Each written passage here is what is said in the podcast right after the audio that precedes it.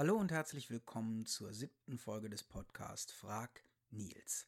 Mein Name ist Nils Koschorek und in dieser Folge geht es um die Frage, was ist zuerst da? Der Gedanke oder das Gefühl? Bestimmen unsere Gefühle unsere Gedanken oder beeinflussen unsere Gedanken unsere Gefühle? Und gibt es überhaupt so etwas wie einen gefühllosen Gedanken oder ein gedankenloses Gefühl? Meine These dazu ist, dass Gedanken und Gefühle gar nicht wirklich zu trennen sind, dass wir das meist nur künstlich trennen. Dass aber, wenn wir wirkliche Achtsamkeit für uns selbst entwickeln, wir bemerken, dass wir immer gleichzeitig in einer bestimmten Stimmung sind, bestimmten Stimmung und irgendetwas denken.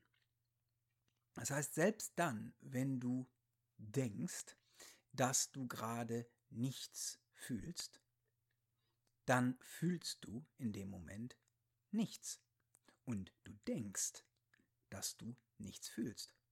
Selbst wenn du meditierst, und wir nehmen jetzt mal, wie ich meine, fälschlicherweise an, dass Meditieren die Kunst sei, mit dem Denken aufzuhören, also gar nichts zu denken. Selbst wenn das so wäre, dann ist diese Form der Meditation, wie übrigens jede Form der Meditation, immer noch bestimmt von einem Konzept, also einem Gedanken, nämlich dem Gedanken, dass es bei der Meditation darum gehe, mit dem Denken aufzuhören. Es gibt also selbst dann, wenn man in der Meditation mit dem Denken aufhören würde, dennoch keinen gedankenlosen Zustand, weil die Meditation selbst bestimmt ist durch einen Gedanken im Vorhinein, der den Rahmen definiert. Deswegen übersehen manche Leute auch oft, wie wichtig Theorien sind. Denn Theorien sind nichts anderes als die Gedanken, die bestimmen, was wir tun und was wir erleben, was wir sehen, was wir verstehen. Es gibt eigentlich kein Erleben ohne eine Theorie im allerweitesten Sinne. Es gibt kein Fühlen auch ohne einen Gedanken im allerweitesten Sinne. Das heißt, wann immer du etwas fühlst, nehmen wir an, du wachst morgens auf und du hast dieses Druckgefühl in der Magengegend. Das allein schon wäre ein Gedanke, nämlich du beschreibst für dich selbst dieses Gefühl, mh, hm, da drückt's in der Magengegend. Vielleicht denkst du auch, oh, ich fühle mich schlecht. Auch das ist dann ein Gedanke, eine Interpretation dieses Körpergefühls. Oder du denkst, oh, schon wieder deprimiert heute. Und dann geht eine bestimmte Gedankenkette los über all die Dinge, die in deinem Leben gerade nicht gut sind. Und dann bleibst du im Bett liegen und dieses Drücken in der Magengegend wird noch schlimmer. Warum? Weil du mit deinen Gedanken das schlechte Gefühl fütterst und intensivierst.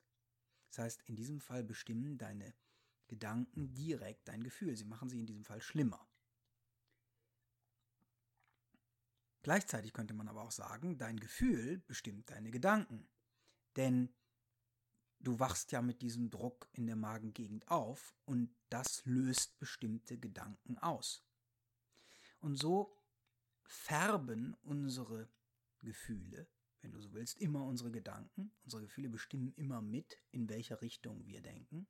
Gleichzeitig aber verändern unsere Gedanken auch unsere Gefühle. Also wenn du zum Beispiel in der beschriebenen Situation nur denken würdest, ups, Druck in der Magengegend, was Falsches gegessen gestern, und dann den Gedanken sein lässt und aufstehst und durch deinen Tag gehst, dann gibt sich das Gefühl in der Magengegend vielleicht auch wieder. Das heißt, du hast durch deine Gedanken, dadurch, dass du dann was anderes denkst, dein Gefühl verändert. Und viele unserer inneren Dramen entstehen dadurch, dass wir bestimmte Körpergefühle überinterpretieren und dann in Gedankenketten verfallen und uns selbst Geschichten erzählen, die dieses Gefühl aufrechterhalten und die dieses Gefühl verstärken. Also wenn du lernst, dich selbst wirklich wach wahrzunehmen, dann wirst du sehen, wie oft du bestimmte Stimmungen zum Anlass nimmst, ohne dass du es richtig merkst, bewusst, zum Anlass nimmst, bestimmte Gedankenketten abzuspulen und dadurch dieses Gefühl aufrechtzuerhalten oder sogar zu verstärken. Und du könntest, wenn dir das bewusst werden würde, diese Gedankenketten unterbrechen und dadurch das Gefühl eventuell abschwächen. Und das gilt im Übrigen für positive Gefühle auch. Wir halten positive Gefühle aufrecht dadurch, dass wir bestimmte Gedanken denken, die diese Gefühle verstärken. Also wenn du aus irgendeinem Grunde dich wahnsinnig gut fühlst und das dann vielleicht als ich bin glücklich interpretierst und dann Gedanken denkst darüber, was alles gut ist in deinem Leben, dann wird dieses Glücklichseinsgefühl, das gute Gefühl länger aufrecht erhalten, als es sonst wäre, wenn du nicht es mit in diesem, äh, in diesem Fall positiven Gedanken weiter füttern würdest. Aber du siehst, hier ist ein zirkulärer Zusammenhang zwischen Gedanken und Gefühlen gegeben. Im Übrigen eine Sache, die in puncto Gefühle äh, oft übersehen wird, ist, dass Emotionen auch viel zu tun haben mit Körper, Körperhaltung und mit Ernährung. Durch diese unselige Trennung zwischen Geist und Körper glauben wir oft, dass emotionale Zustände nur mit unserer Psyche zu tun hätten. Aber ganz oft werden bestimmte emotionale Zustände ausgelöst dadurch, dass wir uns jahrelang falsch ernährt haben oder dass wir äh, an diesem Tag zu viel Koffein zu uns genommen haben oder zu viel Zucker und dann abstürzen und dieses negative Gefühl dann als deprimiert ähm, interpretieren und mit Gedanken füttern und so weiter. Aber die Basis des Gefühls kann oft eine akute oder chronische äh, Art der Ernährung sein, die bestimmte Gefühle fördert. Also man kommt auch immer mehr dem auf die Spur, dass Depressionen oder generalisierte Angststörungen ein Ernährungselement haben und auch ein Körperhaltungselement. Also Leute, die schlechte Körperhaltung haben, begünstigen bestimmte Gefühle. Das gilt nicht immer und für jeden und ist hoch individuell, aber es lohnt sich, das zu berücksichtigen. Und darin liegt die Bewusstheitskunst, nämlich dass du unterscheiden lernst, inwiefern manche Gefühle eben nur Gefühle sind, die irgendwie da sind und andere Gefühle vielleicht eine Botschaft haben. Nicht jedes Gefühl, wie manche esoterische Strömungen oder auch manche ähm, psychologische Strömungen uns sagen wollen. Nicht jedes Gefühl hat notwendigerweise eine Botschaft, sondern Gefühle können quasi per Zufall einfach da sein. Und unsere Gedanken machen sie dann vielleicht zu einer Botschaft und vielleicht zur falschen. Also es lohnt sich da klar zu denken, um Gefühle differenzieren zu können. Und gleichzeitig dir bewusst zu sein, wenn du bestimmte Dinge denkst, wie fühlst du dich gerade? Denn vielleicht bist du deinem Gefühl auf den Leim gegangen und hast das Gefühl gar nicht so richtig bemerkt und bist dann in eine bestimmte Gedankenkette geraten, die der Situation im Moment gar nicht angemessen ist.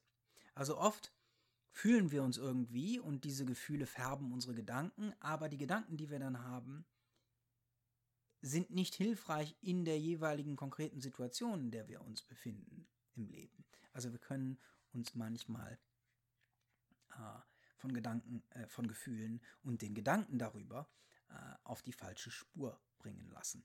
Ein schönes Beispiel noch zum Schluss. Wenn du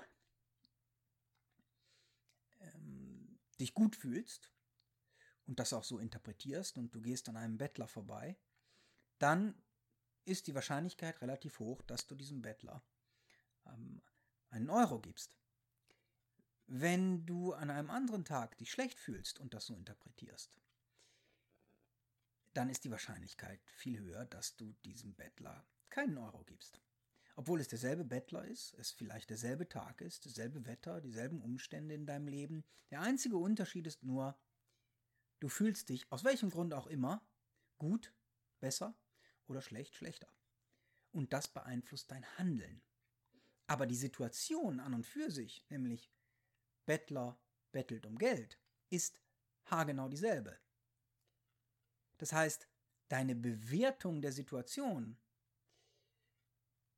und damit dein Handeln ist sehr stark beeinflusst von deinen Gefühlen und deinen Gedanken über diese Gefühle. Und gerade deswegen lohnt es sich, Bewusstheit für Gefühle und Gedanken zu entwickeln, dir bewusst zu werden, was denkst du, wie fühlst du dich gerade. Und dann, nachdem dir das bewusst geworden ist, die jeweilige Situation in deinem Leben klarer bewerten zu können, weil allein dadurch, dass du dir deine Gefühle und Gedanken bewusst gemacht hast, du jetzt Abstand von ihnen nehmen kannst und neu denken und damit vielleicht dich anders fühlen und damit die Situation anders bewerten, klarer sehen und vielleicht angemessener handeln kannst. Wenn auch du eine Frage für mich hast, dann schick mir eine E-Mail an nils.nilskoschorek.de und vielleicht beantworte ich deine Frage in einem der kommenden Podcasts von Frag Nils.